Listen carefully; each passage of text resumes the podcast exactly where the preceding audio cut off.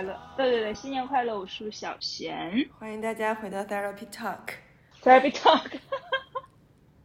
咋？对，失语很久没说话了失语症已经对，失语症已经到了就是不能准确发音的程度了，你知道吗？哦，就就是做一个嗯很简单的一个回馈吧，就是呃反馈，就是之前在节目里有问说呃大家如果听完节目之后有没有什么感想？呃，然后我推荐给朋友听之后呢，他很认真的，应该是听完了所有的节目，然后他说其实呃他发微信跟我说大家。应该是成长背景还有嗯差不太多的教育背景、成长背景差不太多的人，但是在很多观点上会觉得跟我们的想法不太一样。哦，真的。嗯、然后，对，然后比如说，因为他已经是一个妈妈了，然后他说呢，比如说像针对育儿，就是我们可能有一期是在聊呃生三胎的这个政策的事情，嗯、呃，他也有一些对不同的想法，然后他非常希望。就见面的时候可以详聊，但因为那个时候已经快过年了，就没有安排。然后之后找机会安排一下，我们看看。其实很高兴，因为确实是觉得说，应该大家对每一个问题的看法是不同的角度和嗯思考的。但是他也就我觉得你跟我的正经点是一样，他跟我们可能是相同差不多的年纪。然后成长的轨迹，然后呃一样的专业，然后怎么样？但是最后大家居然会对同一件事情，因为感觉到他的这个想法还是跟我们差异非常大，所以谢谢他的反馈，然后也很期待后续跟他聊一聊，看看大家嗯到底是有什么样的真知灼见。好啊，我有机会的话，呃也非常欢迎他到节目中来，我们一起探讨一下。对，好啊。然后就刚刚说到过年嘛，我们我理解现在应该是，呃，国内过完年回来的第一周工作日刚刚结束，然后马上要开启第二周的工作日，就是这个春节应该很多人是没有回老家过年的。小贤回老家过年了吗？回了耶，但这是我疫情以来就是。二零一二零年初疫情爆发以来第一次回家过春节，而且其实回去之前，因为上海正好有呃静安区的一个病例，呃，然后快到春节前又出现了奉贤的一个病例，其实就上海是一直是带薪的状态。那因为武汉是一个深受疫情就伤害的一个城市嘛，所以它。对于外地回去的人，其实还挺谨慎的。但是呢，呃，我理解，肯定很多人跟我一样，就是疫情以来已经一两年，起码一年没有回过家，所以就嗯，好像政策上又不是那么的希望说继续大规模的号召大家在原地过年，就是还是允许，就不像前两年会说什么希望大家都原地过年啊，减少出行啊。就今年还是把这个政策比较嗯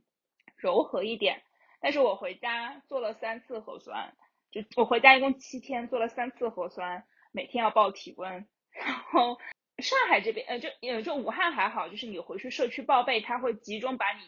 拉到这个社区，每个社区都能做核酸的那个地方去做核酸。但是上海其实疫情以来对核酸的要求需求量没有那么大，所以它能做核酸的地方也没有那么多。所以我回去之前，在上海做的那次核酸，去医院排队排了有一个多小时，而且我因为回的比较近嘛，就我离三市比较近，就可能走的比较晚，就一个多小时已经算是短的。据说提前一两天走的人，在医院排三个多小时，感觉大家还是挺想、挺、挺想回家过年的，就是嗯，排除万难，嗯，对，排除万难想过年，然后。但又很奇怪，就是其实我真的回家过年之后，我就觉得年味儿一点也不浓，就是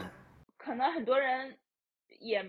没有回家过年，或者还就是还是有一部分人没有回家过年，或者大家回家过年了也是就待在家里，不敢去人多的地方，或者是现在节日太多了，大家已经没有办法区分年这个节，就是你。没有办法把它变成一个最盛大的节日吧，就是它可能就都跟其他的节日差不多。啊，在在纽约呢？对，就是我其实刚过来，然后我的感受是在海外的华人期望庆祝这个节日的愿望，可能还要比国内的人更强烈一些。就是他们总想说，我也要总要庆祝一下吧那种感觉。但其实没啥好庆祝的，就是三十儿那天是周一嘛。啊，虽然现在美国百分之可能九十以上都是居家办公，但是居家办公也要办公嘛。等你忙完一天的工作，可能也，呃，没有，就国内已经过完这个，就是大年三十这个晚上了。所以对于他们来说，晚上啊吃顿好的，或者是庆祝一下、聚一聚，这个就时间就总会不同步啊。其实。美国的华人想要庆祝，无非就是两个方式吧，一个就是吃点中餐，吃点饺子，然后再一个就是跟国内的朋友亲人沟通一下。但是这个时间就挺尴尬，就是国内刚好晚上的时候是周一大早，所以就是以前我在这边工作的时候，那个感受还挺不好的，就是因为一般周一的早上，那个时候大家还在办公室工作嘛，就是。一般周一的早上特别忙，你想拖周五晚上拖过来的工作，然后周末积攒的一些事情，周一早进来的新事情，很多啊，你的工作的伙伴或者是工作上面的东西都积攒到大家等着周一早来沟通。一到周一早，其实是一个特别紧张、来不及、然后 慌乱的一个时间，但是这个时间就会，你想从纽约早上时间。八点大概到中午十二点左右是一个庆祝发信息高峰时期，就你没有什么时间去回复大家，啊，所以其实这个，嗯，是一个很矛盾的一个状态，就是你又想跟国内同步，你又同步不了，然后但是你晚上呢也想跟这边的亲戚朋友们聚一聚，然后这边聚一聚，我是看到，反正，呃，有一些人会聚在一起吃吃饭啊什么的。但是你说它隆重嘛，就也尽量在烘托一种年味儿，那也没啥可隆重的。最多这边现在也疫情挺严重的，可能就两个人，最多四个人了不得了，然后聚一聚，所以没啥没啥所谓的年味儿。这个春节首先在纽约也并不是一个可以放假的人，对吧？对，从来也不是。哦，但是我有听说，我有听说，就是公立的学校。好像是，当然这个信息我没有去认证它。好像听说是公立的小学、幼儿园是要放这一天的。因为疫情，是不是 Chinatown 什么的也没有什么什么，就是比较年味儿比较重的那种装饰啊，或者是活动啊，或者是……呃，我没有去，但是装饰没啥。可是餐厅都还在营业啦，就是呃。这就说到另外一个我这边的观察，就是其实疫情虽然很严重，但是目前纽约的，反正我去的几个地方吧，我去到出去滑雪去了几个地方，然后我去到德州，在纽约啊这几个地方，餐厅啊该营业的地方，包括影院啊什么，都是有在正常营业的。然后根据各州的要求不同，比如说纽约前段时间啊，包括现在吧，就是。堂食，如果你在餐厅内就餐，是要提供疫苗证明的。然后你会发现，就是纽约的街道上、路边出现了特别多棚子，就是有点像啥呢？嗯，那种塑料棚，有点像韩国街道有一些那种呃小吃摊的那种棚子，你能想象吗？就塑料的，或者是。有的装饰的好一点是木质搭起来的一个棚子，就在它临街餐厅的，嗯，街道人行横道的边边上。然后它是一个所谓的室外就餐的环境。你如果没有这个疫苗证明，想在那儿吃，你可以在这个所谓的室外就餐的环境里吃。就你如果没有打疫苗，你也可以吃。就是在它正常餐厅。环境的街对面的一个室外的棚子里，啊，很有意思，因为听上去并不知道作用是在什么地方。还有一个问题就是，今年好像在就国内的媒体上，嗯，也不是媒体吧，就是那种社交平台上有很多关于春节的英文到底应该是什么的争议。好像说现在外国有很多地方是在刻意把 Happy Chinese New Year 的 Chinese 给去掉，比如说。替换成 lunar，或者是说其他的一种表达方式，因为想让这个春节，因为过春节的不只是中国，还有东亚的一些其他的国家，嗯，所以他们就认为这个应该是一个去呃身份象征的一个一个表达。然后我看国内的社交平台上有很多留学生都在跟他们的学校就这个问题进行一些。呃，抗议或者是跟他们的同学进行一些争论。那我不知道现在在美国是，嗯，大家还是 pre 想喜欢用 Happy Chinese New Year，还是说已经开始用一些其他替代的方式，或者它有没有成为一个被大家注意到的问题？因为我过来之后，没有跟特别多的非中国人庆祝中国年这么一个经验。不过确实是啊，因为大多数的社交平台上出现这种争议的都是学校，就是学生里面，呃，学校里面会有一些华人的社团，或者是学生的一些学生会之类的东西。可能这种我以前的经验是这个样子的，就是首先呢，呃，Chinese New Year 就是 CNY 这个缩写，基本上以我的社交圈，不管是呃什么族群的人。什么国籍的人，你跟他在春节这个时间前后去表达这个缩写，他们都是理解的，就没有人会觉得说这个 CNY 代表着什么别的啊，基本不会。所以在认知层面上，这个词代表着中国年、中国新年是没有问题的。然后呢，呃，可能就是跟，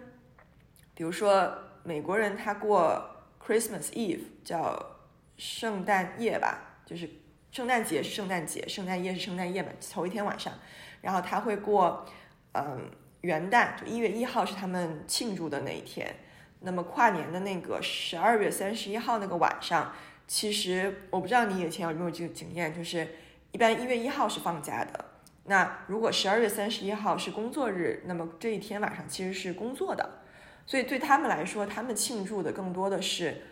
新年的第一天，就是所谓的一月一号，或者是呃大年初一这一天。所以，即便是像我刚刚说，可能有些公立小学、幼儿园会放假，它其实放的是初一那一天，就是我们国内的周二。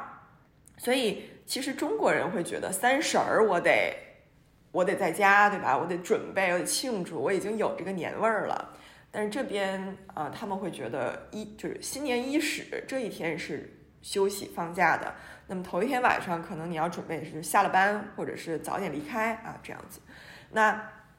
呃，说到 Luna New Year 这个问题呢，就是以前我在纽约工作的时候，嗯，跟不同的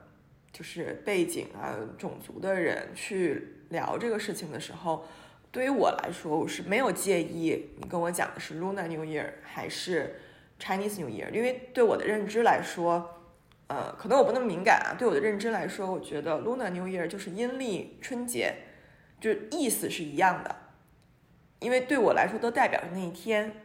啊。但是如果您跟我讲说 Korean New Year，我会觉得有点奇怪，没有听过有人这么说的。要么就是 Chinese New Year，要么就是 Luna New Year。啊，确实没有说用其他的国别或者是什么地方，或者你跟我说 Vietnam New Year，没有，没有听过这样的说法。所以我的感受啊，以我个人的感受来说，如果你想用 Lunar New Year 来替代这个事情，我其实是不是特别介意的。也可能是对我来说，我就是觉得这是我们的。所以当你跟我说 Luna 的时候，我觉得这也是我们的啊，没有关系。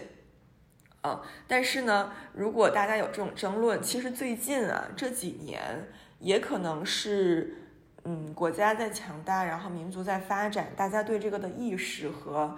呃自信心更强了，也有可能是大家对这个东西以前呢接触的少，或者是讨论的机会少，所以没有拿出来被讨论。嗯，其实我觉得有一点点放大。然后就是说到，嗯，就如果大家会觉得说，有一个人迎面跟我走来看我是亚洲面孔，跟我讲说，啊，韩国春节快乐，或者是越南春节快乐，新加坡春节快乐。我会觉得有点奇怪，但是，嗯，我也不会觉得这个是冒犯到我，就总归它是一个祝福嘛，就不是说有一个人走上前来跟我说啊什么不好的话啊，因为对于就是我能想象的，就是其实我啊在出国初期，对于很多民族是没有办法分得那么清楚的，比如说，啊，在我。没有办法分辨语语言或者背景的情况下，可能最开始的时候，刚刚学习英文的时候，你对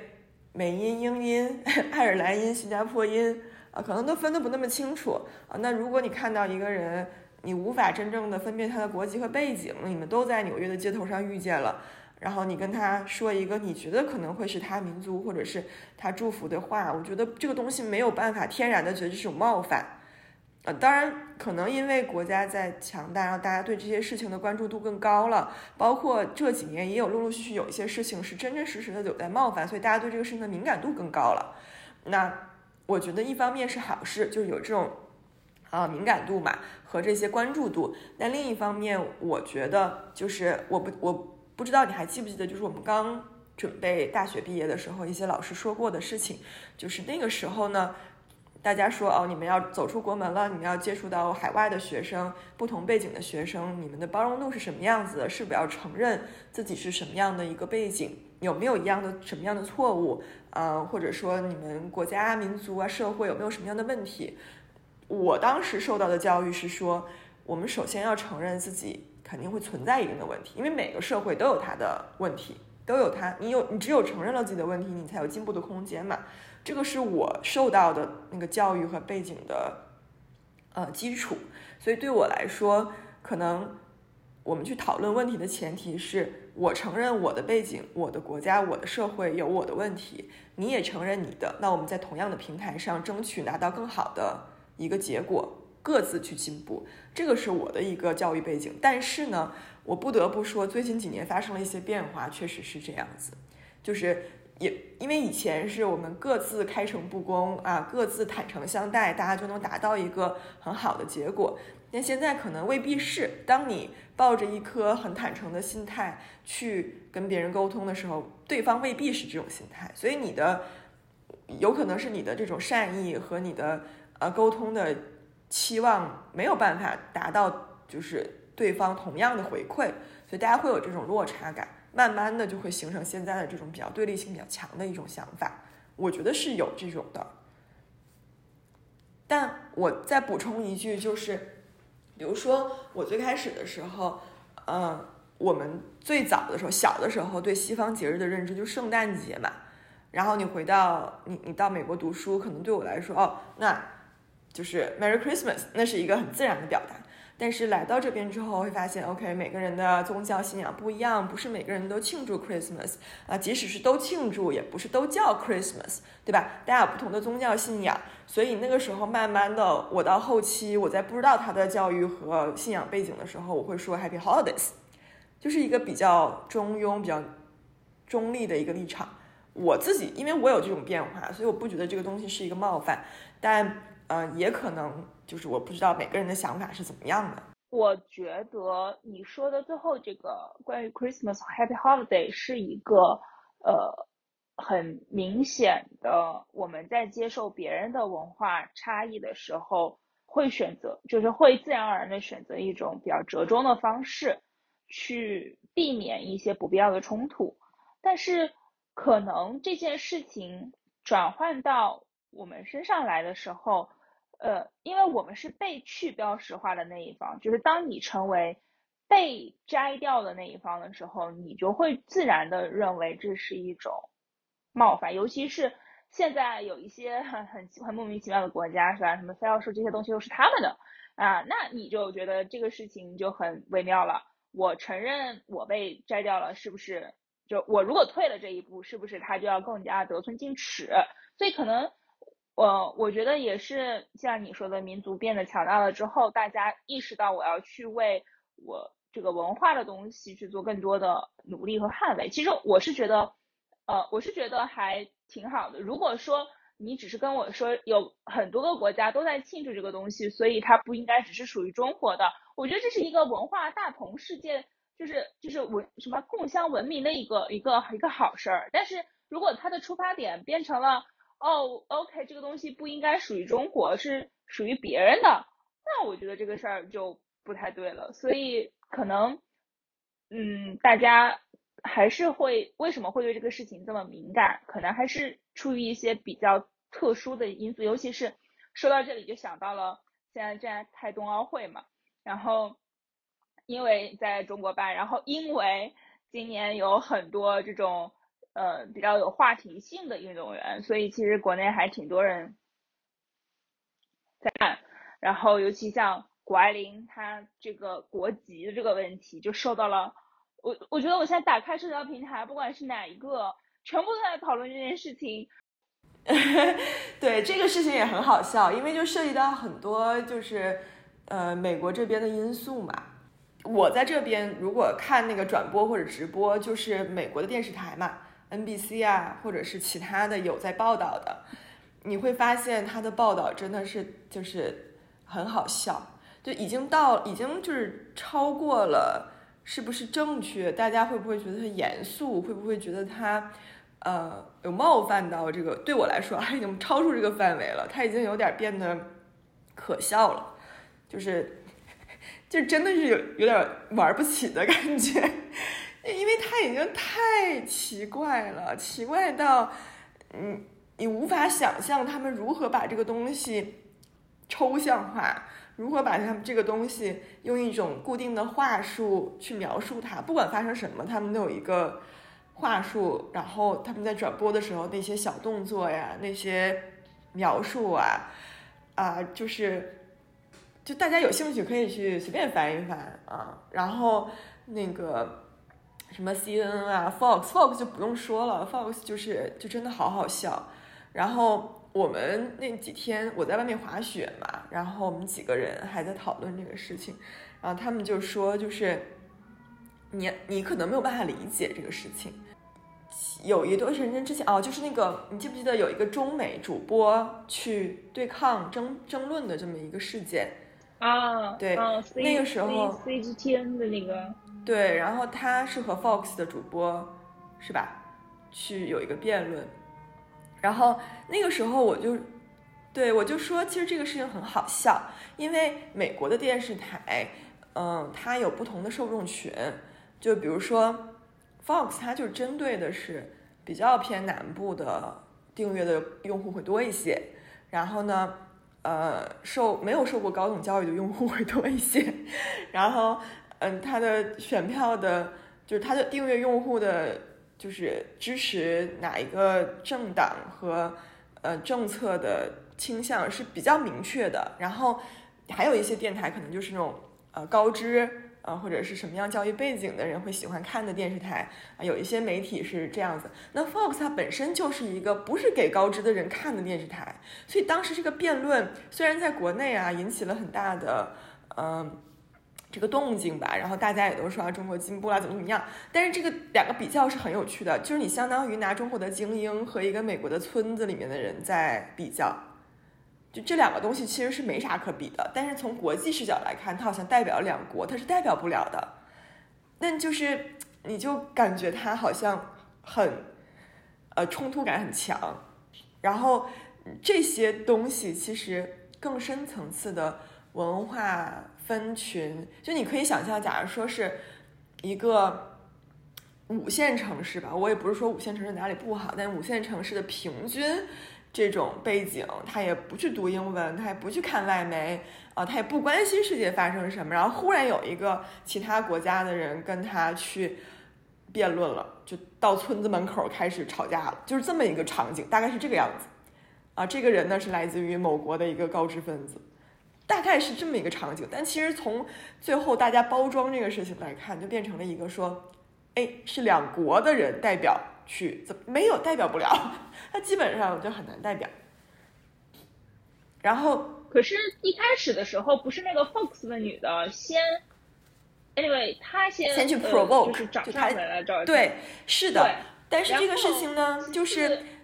这个事情就是有点奇怪，就是对于我来说，当然，呃，CNTV 它有一些自己的立场和自己从事这些事情的原则和方式嘛，我不去评价它。但是如果是我的话，哈，我个人来讲，这有点像，就是我就是。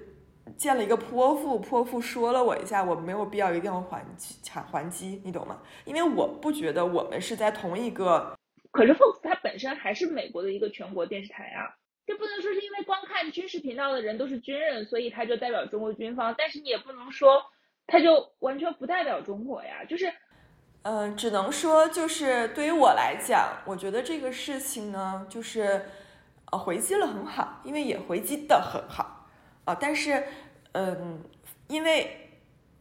这个东西可能涉及到一些大家认知的美国的言论自由和一些它的自由度的问题，哈，呃，比较复杂了。但是我的认知里面呢，就是一个电视台，它是一个商业电视台，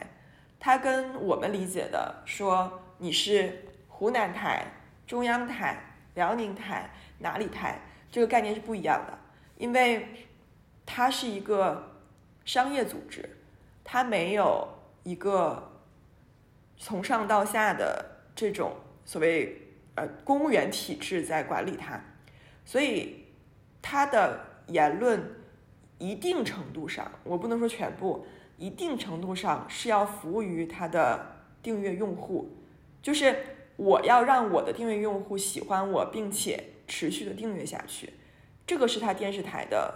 最主要的。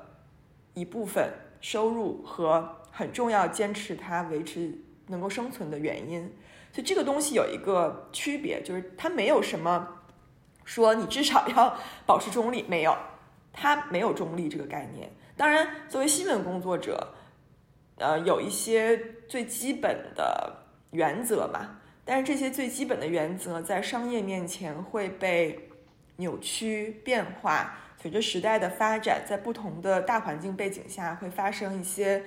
呃不同的影响。我我我不敢说他们现在已经丧失了这种就是基本原则，还是我我只能说有变化，对吧？但是嗯，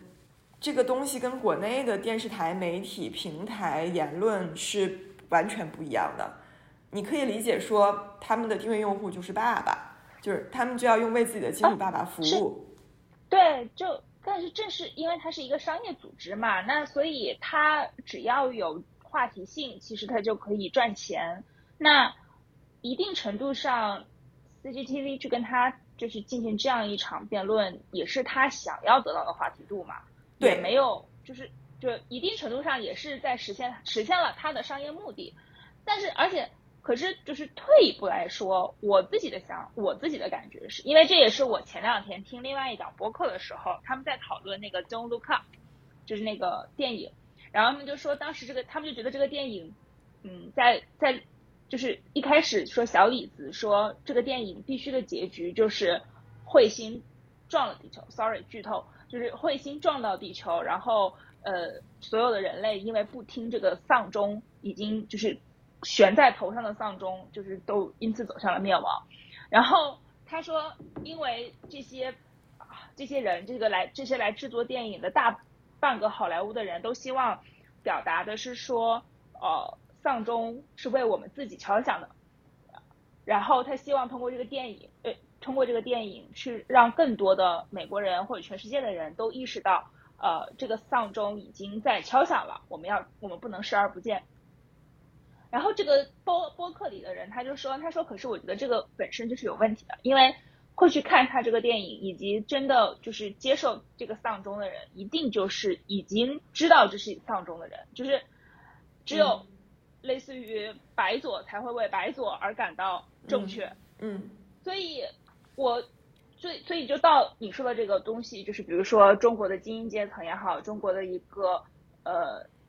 官方的媒体和一个。美国的呃传统的南方的中层中下阶层的代表的电视台去做了一场这样的开放的公开的一个辩论，我觉得这没有什么不好，因为而且这恰恰就是我觉得还挺好的一点，因为你如果跟永远是跟 CNN 在辩论，你永远只能 civil 就是你永远只能。去教育的是那一小部分的精英阶层，而我们都知道，美国精英阶层纽约是很小的一个部分，它大部分的都是它中西部的那些恰巧没有怎么，或者是那种那种中下阶层的人。那为什么不能让他听到我们的声音呢？就是，而且最后的最后，我就想到了之前我们很喜欢看的那个电视剧，就是那个 The Newsroom，The Newsroom 里面。他们最后就一直希望自己成为那个去教化别人、去 civilize 别人的堂吉诃德。我觉得，其实回归到新闻工作最原始的本质和初心，就是要让更多的人通过新闻的事件、观点的表达，去意识到社会的多样性和意识到自己所处的世界的局限性嘛。其实我觉得是件还蛮妙的事情，但是，嗯，可能确实是，嗯，在。美国人看来，或者是在其他的机构看来，就会觉得说，哦，这是一个，嗯，中国利用自己巨大的政治宣传的工具去对抗，呃，去碾压了一个美国的中立的商业组织的，双方都各自有所得，就是都各自得到自己想要的东西啊。是，对，其实我觉得有的时候这些东西吧，就刚才不是从就是。奥运的报道，包括这些就是争争论里面讨讨论到这儿嘛，就又回到说谷对谷爱凌这个问题，我就特别的不能理解，就是现在为什么大家就是一定要证明？我感觉就是不到谷爱凌把她中国护照抛出来的那一刻，和她把这个美国护照扔进火坑里的那一刻，大家是没有办法停止对他国籍这件事情的争论的。至于他。划出来了左转的一千六百二十度啊，还是他是就又能考进斯坦福，又能滑雪冠军，这些其实我觉得在大家眼里都不重要，就是这，我觉得这件事情非常荒谬，各有各的荒谬，所以我觉得这个事情变得不好玩了。嗯，到某种程度上，我就觉得它不值得被讨论了，因为嗯，它本来很有意义嘛，就是它很有。呃，鼓舞人心的意义，然后它也是吧，人很美，它有很多自己的追求，而且它不是一个就是花瓶，它有很多自己的想法，它也经历了很多呃苦难，自己的努力，其实是非常具有正面的意义的。那嗯，这件事情就不好玩了。对，到最后我觉得现在中文媒体就已经不是中文媒体，官方的媒体肯定还是希望。让他成为一个比较好的一个一个一个代表嘛，但是在呃社交平台上或者是普通的人的讨论中，他就已经变成了一个投机者，就是一个彻头彻尾的投机者。不管是他换国籍代表呃去代表中国参加比赛，还是他呃什么在美国上练滑雪，在中国补习，就都变成了一个他们母女俩呃。投机的一个一个一个一个暗搓搓的，就是这么一个一个一个一个例子。可是为什么大家就不能看到说他确实是做到了很多人做不到的事情？然后就会有人开始说哦，他是基因好，耶，对他就是基因好啊。那为什么就基因好你就承认他基因好呗？为什么还要把他变成一个投机者？就是然后如果他不把他的国籍的这个问题写清楚的话，他就感觉是一个非常，就是大家一定要把他变成一个小人，就没有办法承认他是一个君子，就是现在就是这种感觉。我就希望大家不要再去讨论他的他的他的国籍，就是他已经升起五星红旗了呀，还要干什么呢？就还要让一个十八岁的小姑娘干啥？我真的是不懂。就所以我也不知道说，而且对于他来说，我觉得他很难的是，就中国对他吧，也是这种有一些猜忌。肯定美国听你的说法，听上去对他也没有很，也没有说哦，他就是忠于了他的母母国，或者是怎么怎么样都没有，他肯定也是一番嘲讽嘛。所以我觉得他其实面临的压力还真的挺大的。能能面临这么大压力的小姑娘，为什么大家看不到她天赋异禀的地方呢？呃，其实不只是她，我觉得在很多时候，就是可能你生活当中的例子没有那么的。呃，突出，但是我不知道你有没有经历过那种事情，就是本来是一起长大的伙伴，或者是本来是很好的朋友，然后忽然呃，你也不是说比他发展的好，但是可能呃你在某一次考试当中。呃，比他表表现的优秀了，成绩更好了，然后你们就会冷落你一小段时间。我不知道你有没有经历过这样的事情。我有一个就，呃，也不算是外国吧，但他确实也不是这个，嗯，就是在中国的教育背景下长大的这么一个朋友，他就说，他也是是说，他不太能理解为什么大家一定要去把谷爱凌变成一个。就是一定要找他各种各样的不好，为什么？我说那其实本质就是嫉妒啊，就是，嗯，就嫉妒是一方面吧，然后另一方面，其实我一直说嘛，就是不要挑战人性，就是人性是不值得被挑战的。你大部分时候去挑战人性，你都会失望。我想说的就是，其实很多时候，嗯，他也不光是嫉妒，他可能就是一个简单的。嗯，原则就是很多时候啊，很多很多人，不管是闺蜜、朋友、发小、哥们儿、情侣、夫妻，包括各国之间的关系，在很多很多时候，不是说大部分，就是还蛮多情况下，都是可以共患难，但不能同富裕的。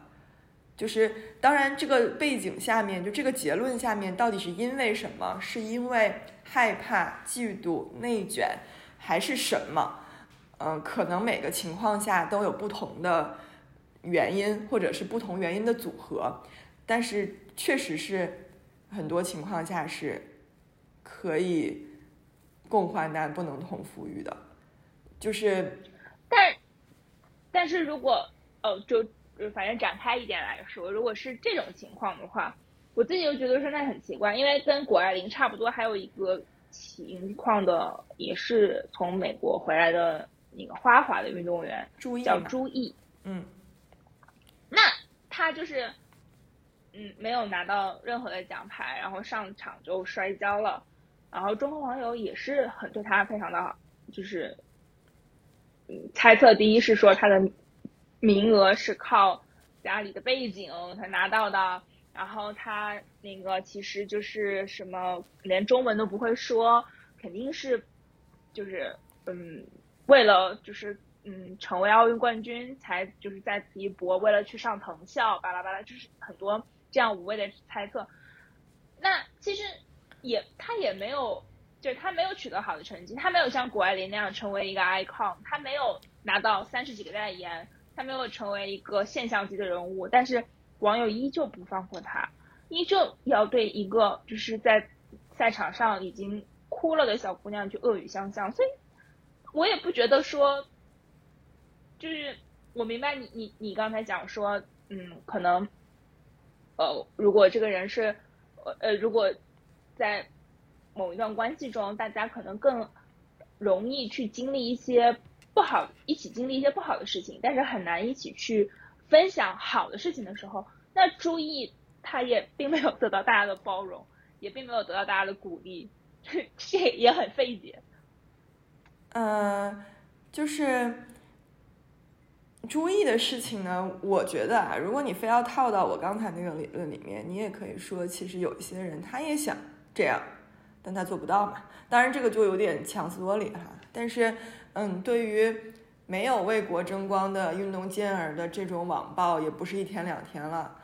就是他也不是光针对朱毅，嗯，很多我们就是土生土长自己培养起来的运动健儿的某一些呃失误也好，或者是场上的一些突发情况也好，嗯，这个东西都。不是，就不是第一天见到，你也不不能特别的把它归类为说他只是因为他是一个从海外归来的一个这么一个运动员的原因。当然，这有各方面的那个因素组成在一起哈。我我前段时间就是在家没事儿嘛，然后看完了带来的一本书是，呃，就是讲一些什么商业啊，或者是一些就基本的那种，大家讲的道理还蛮。我蛮接受的吧。然后它里面就是说他嗯去问了很多教育专家。然后说最希望他们自己的孩子们具备的能力和特质是什么？然后他把所有人聊的东西集中在一起，然后大概是总结出来了十二条，里面其实有一条是叫做同理心。我觉得其实这个事情，嗯，大部分的人类是缺少的，就是我一直在说嘛，就是人类其实是没有这个能力的，这个能力是一个非常。呃，非常反人性的一个能力，但如果你一旦具备这个能力，其实你就比大部分的人类要值得交往和值得深入交往、长期交往一些些。对，谷爱凌他就在采访里也有讲到这个事情。他说，如果，呃，好像就是有一个外国记者有问他说，你说有的人不喜欢你，还是说，嗯，你怎么样？他问说，你一直在。对，他说你一直在平衡中国的观众和美国的观众都去同样的喜欢你，你怎么平衡这个事情？然后谷爱凌说我没有在平衡这个事情，对吧？对，不，但是他有说，他说如果你不喜欢我，只能说明你缺少呃，就是就是这种同理心，去去去去 sympathize 别人的这种这种经历。所以我觉得就可能就跟你说的是一样的。我觉得这就是，所以我我。我觉得，如果说他是一个缺乏这种，就包括，而且他一直有在为朱毅说话。他说：“我我也认识他，然后我觉得他很辛苦，嗯，他很了不起。”所以我觉得他就是一个非常有同理心的人。所以我我我我确实是觉得说他跟别人不一样的地方，倒不是说他 I Q 有多高，滑雪滑的有多好，而是在于他是真的有有有人类的那颗。就还蛮善良的心，这件事情是我觉得他跟别人相比可爱，然后也不容易的地方。对的，对，对，首先那，就如果说叫就你刚刚说到，你刚刚说到那个什么中呃呃网友一直有网暴这个运表现不好的运动员的时候，我就在想说这种这种就陋习嘛，但是只有就。如果但是如果对象是中国男足的话，就大家就都会觉得是可以理解的。所以说，不是失误和 感觉还是有点不一样。但是我觉得整体上来讲，这一次冬奥我有在关注一些媒体嘛，然后我整体的感受还是变得更好了的。就是包括从嗯东京的夏季奥运会到这次的表现，其实大家对这些言论的。呃，自我的辨别力和他们的呃想法是是有在改善的，当然这个东西不可能一天两天的去改变掉，呃，但是从主流的引导上，包括从呃比较叫大咖呀，或者是体育的前辈们的一些想法上，他们也更敢表达自己的真实想法，会一定程度上的去校正一些公众的想法，我觉得还是有在进步的，嗯，然后对大家对各种。情形各种呃运动生涯的阶段的包容度也更高了，我觉得这个其实可能跟一些媒体在日常生活当中的一些信息的呃给予啊，或者是大家对这个人更了解也有一些关系吧。我觉得还是有在进步的，还是蛮好的。呃，只不过就是这个冬奥确实看的也挺揪心的。嗯嗯，对我就。我我那天就在那天我在家里跟爸妈一块看的时候，然后他们就呃就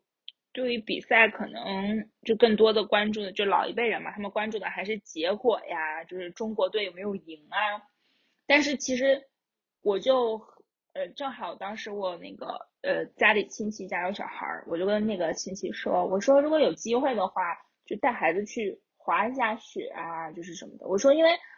其实你真的只有滑了雪之后，你才知道这玩意儿有多难，然后或者是说你才能体验说运动员去做这件事情的时候有多么的不容易，然后或者你才能够放弃就是那种呃一定要赢的那种态度。我觉得站在雪上冰上，控制自己的肌肉，呃，穿就是就是这个追求速度，然后。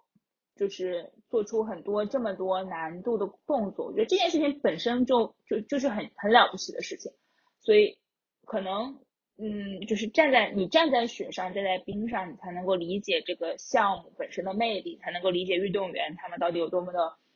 就不容易嘛，你才能够去去去理解，进而就可能还是你刚才所讲的，就才会产生一份同理心，你才会知道说嗯，怎么去理解别人的难处和处境。对，然后我不是近期都在滑雪嘛，然后就是滑了蛮多次，然后嗯，我在国内也滑雪，就是我能感受到明显的变化是，呃，国人现在对冰雪运动的热爱、关注度和体验参与度明显的大大增加。我觉得这个事情本身，嗯，带来的影响其实是很深远的，就是比如你说谷爱凌好了。他三四岁就接触滑雪，然后五六岁就开始比赛，这种背景一定是说他的爸爸妈妈有这个意识，有这个环境去给他一个机会去做这个事情。那在北美，呃，一个是他的天然条件可能雪场很多，然后离家很近，嗯，然后成本可能对于美国家庭来说不是那么的高。那么他们的小朋友，就包括我在雪场看到的小朋友，可能一到雪季，特别是那种偏小一点的雪场，不是那种特别大的。度假村的那种啊，就是家旁边的那种，呃，基本上你能看到的百分之六七十以上都是父母带着小孩子去滑的，然后教练请的还是比较少的，很多就是特别特别小的那种，可能三三岁四岁的才是啊，一个教练拎着一堆啊上山了这样的，稍大一点的都是家人在教，那么这种就是传承啊。他也不是说给你个技能或者让你去走专业，但是这种认知，呃，从小在冰雪的世界里面摔打，然后不去放弃去做这种辛苦的事情，其实是需要一代一代的这样的传下去的。那我们这一代经历了冬奥，然后经历了这些背景，经历了国人对这个东西的热热爱热潮，就会有。啊，冰二代、雪二代，对吧？你的基础增加了，那你未来去培养和选拔运动员也好，或者是有更多的人有不同的道路可以选的几率就会增加嘛，这个就很正常。然后像你说的，慢慢的，呃，观众和就是普通的看奥运的人也。更多的参与到里面，大家对这个东西的接触度，然后接受度、成绩、比赛难度都会认知更强。这个东西就是一一点点的影响，我觉得这个还是很好的，就是影响是很大的。我觉得，你像我们原来我小的时候，嗯，虽然我我已经是在北方了，那我的身边小朋友去做冰雪运动的，其实。也并没有那么多，可能到哈尔滨那么北，或者是，嗯，就是家里面真的是有运动员的，可能才会花心思去做这个事情，或者把这个做运动员作为一个选项。但大部分的家庭其实是没有的。对对，但是你看，其实其实中国滑冰的东北选手还是挺多的，但是滑雪的选手其实就出成绩的比较少。我觉得还是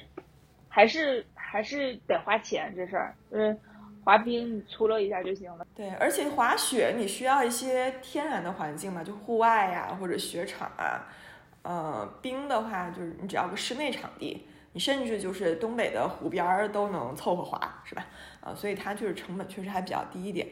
那嗯，可能这个是最近我们我我这边看到的一点信息。呃，我其实想说的就是，我过来之后觉得，我不知道是不是每一个人都像我这样啊，但是我确实是觉得人类的欢喜并不相通。就是有的时候，你看新闻也好，媒体也好，你可能，比如说你可以读英文，或者你可以读日语，或者你可以读韩语，你可以看当地的。媒体的报道以当地的语言报道出来，但是除非你人设身处地的站在那儿经历他们的生活，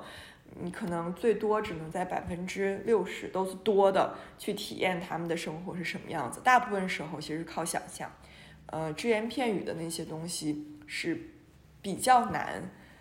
理解到他们真实的就是小群体、大群体的生活是什么样子的。比如说我在。我在国内的时候也能看到说，哦，美国每天确诊多少例了，但是其实这东西对我来说的意义是没有的，就我不知道这每天确诊十万、五万是什么意思，就对人的生活是什么影响，我是不知道的。所以是什么影响？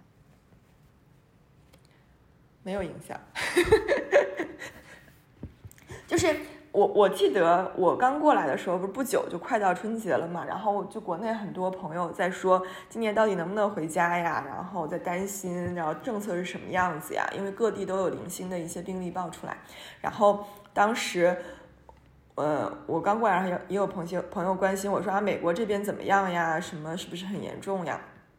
然后我当时给他们的回答是。我并不知道，就是在我当时的状态和经历和心理状态下，我说我并不知道每天确诊五万但生活不受限制和每天确诊一例但不能出门之间哪一个对人的影响更大。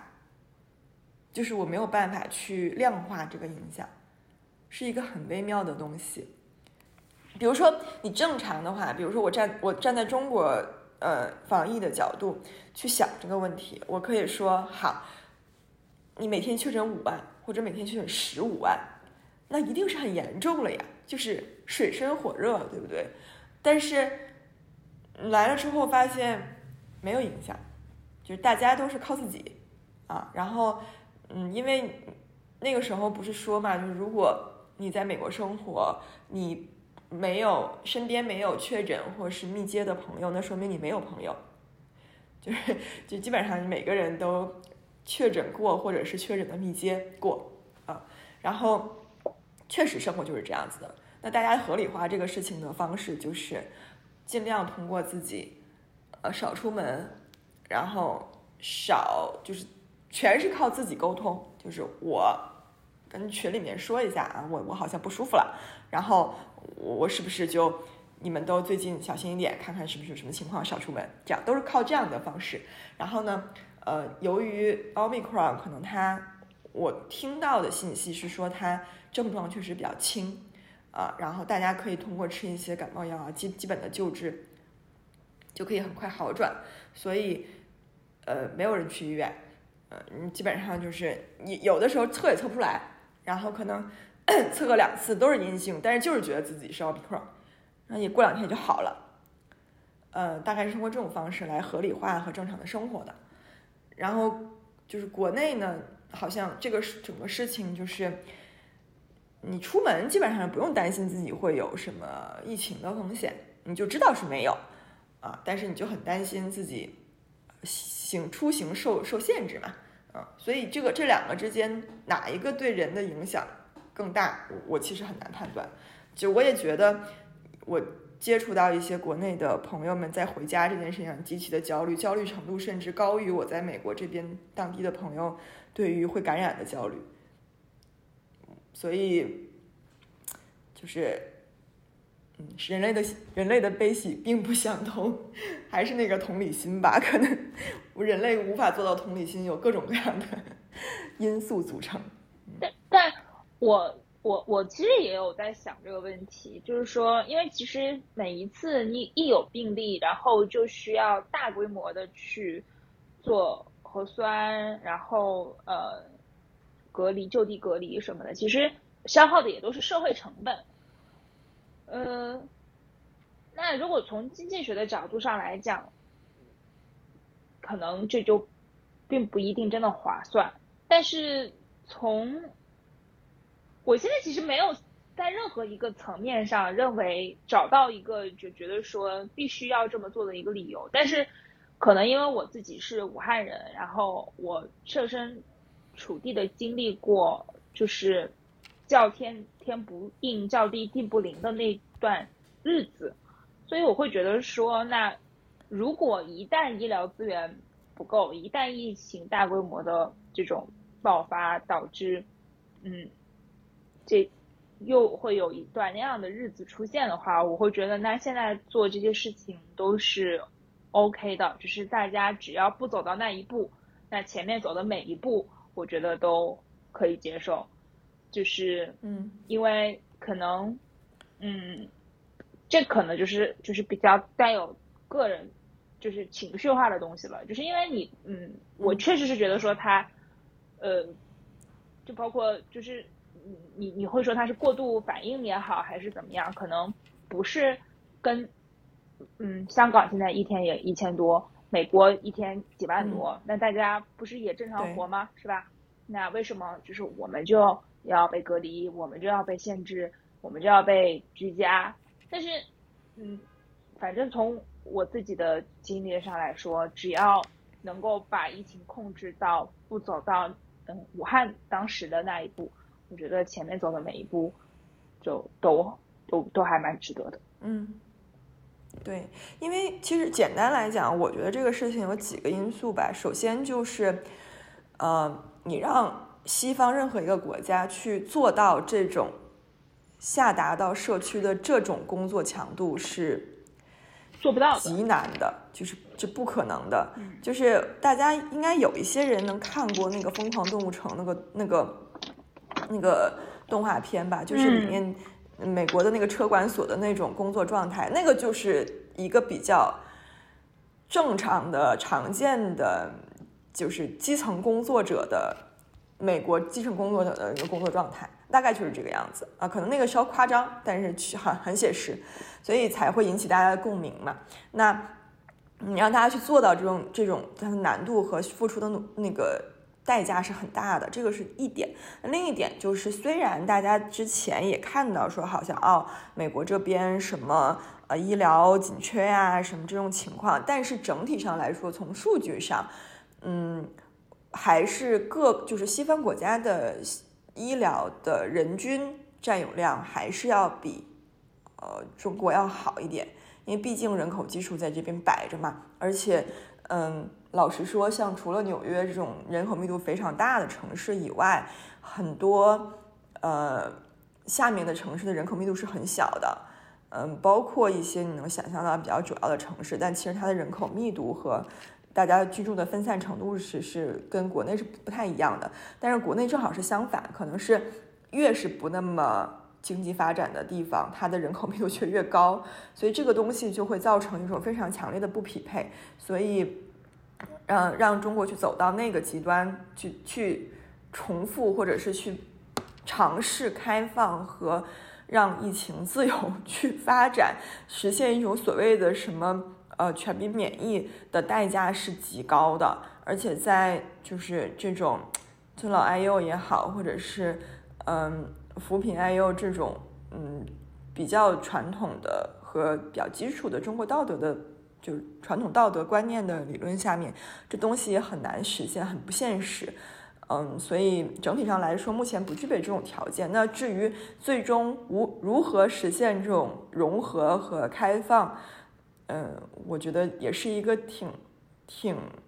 嗯，我在想到脱口秀严格的人人就是人类命题吧，嗯，对，我就想脱口秀大就是脱口秀有一期节目上，啊，脱口秀跨年的时候，李诞说，就大家现在都流行问你二零二二年的这个新年愿望是什么，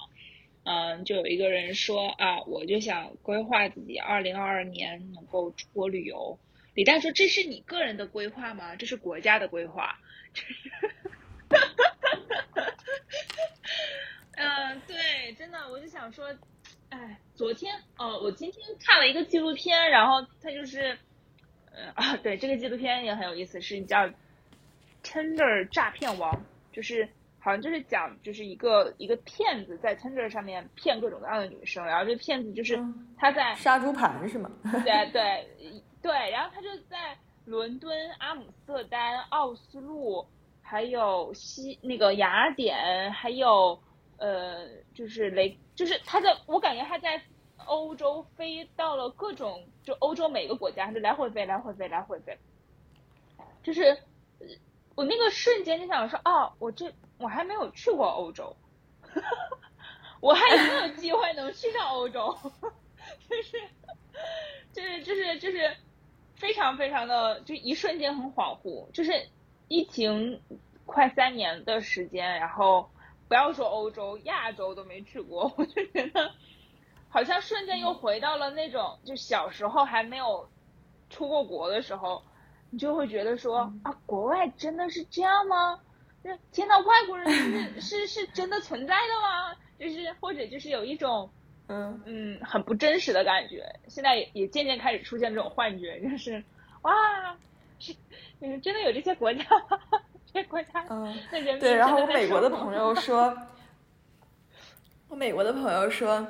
嗯，哎，感觉你好像没走就又回来了。我说对啊，因为我走了没两年，不就大家这这过去二零二零年和二零二一年好像没有过过一样，所以虽然我走了还蛮久的，但是好像就至少有两年的时间，大家是好像就消失了，所以就感觉我好像没走太久。对，就所以也真的是希望疫情能够尽快的好起来。这个可能只能让科学家们加油了，就是药啊，这个哎，不是有一个说什么口服药什么的？对，但是我现在其实已经不知道了，因为这个可能就是真的就是得专业的人才能知道了。就比如说你像说像 omicron 这种东西，它真的是说跟感冒差不多，那为什么还要就是就是把它当做一个特殊的一个病毒去对待呢？就是。嗯，就就感觉中间有一些科学理论 需要科学家再继续加油。我觉得某种程度上是一个幸存者偏差，就是到社交媒体上去描述自己得到得了 omicron 的人的经历的人，他都还挺好的，就是他没他没特别严重的症状，所以大家就觉得哦，那他不严重。但是可能就是也有一些特别严重的，或者是有个体差异吧，然后或者有一些基础病，他就会反应不一样。那可能他们呃不是那种特别在社交媒体上活跃的人群，就你们就觉得哎没看到，好像没事儿。然后我们这个群体里面大家都青壮年嘛，所以啊朋友得了或者朋友密接了都没事儿啊，大大家都出去玩吧。好像所以就是有一些幸存者偏差在里面。确实是说，六十岁以上的人好像就是感染几率是二十岁到三十岁人的十倍，就不是感染几率就是病重率嘛。那所以我就觉得他肯定还是一个就是有奇特的这个效果的一个病毒。所以如果它真的只是一个普通的感冒，那那就真的是皆大欢喜。所以也不知道啥时候能好。就反正虎年了嘛，虎年大家就是有各种各样的，嗯，和过去的猪年、牛年、羊年、马年、兔年、鸡年都一样，就是没有什么新奇的，大家不必过度的期待啊，就是该吃好吃好 啊，就是该干啥干啥，保护好自个儿，然后多一点对别人的同理心，嗯，让世界更美好，这样我们才有可能共同击败疫情，然后早日打开国门，实现世界人民大团结。也希望，呃，俄罗斯不要攻打乌克兰，我们能够，就是这能够吗？嗯，对，其实多多一点同理心会让自己更幸福一点。就是你，你更更少的关注自己，更多的关注别人，或者说，我觉得也不是说更少的的关注自己，我是希望大家能够不要去苛责别人，就是不要因为别人没有达到自己的期待而感到社会不好，因为其实社会就是不好，这还是愿世界和平。那我们今天就到这边。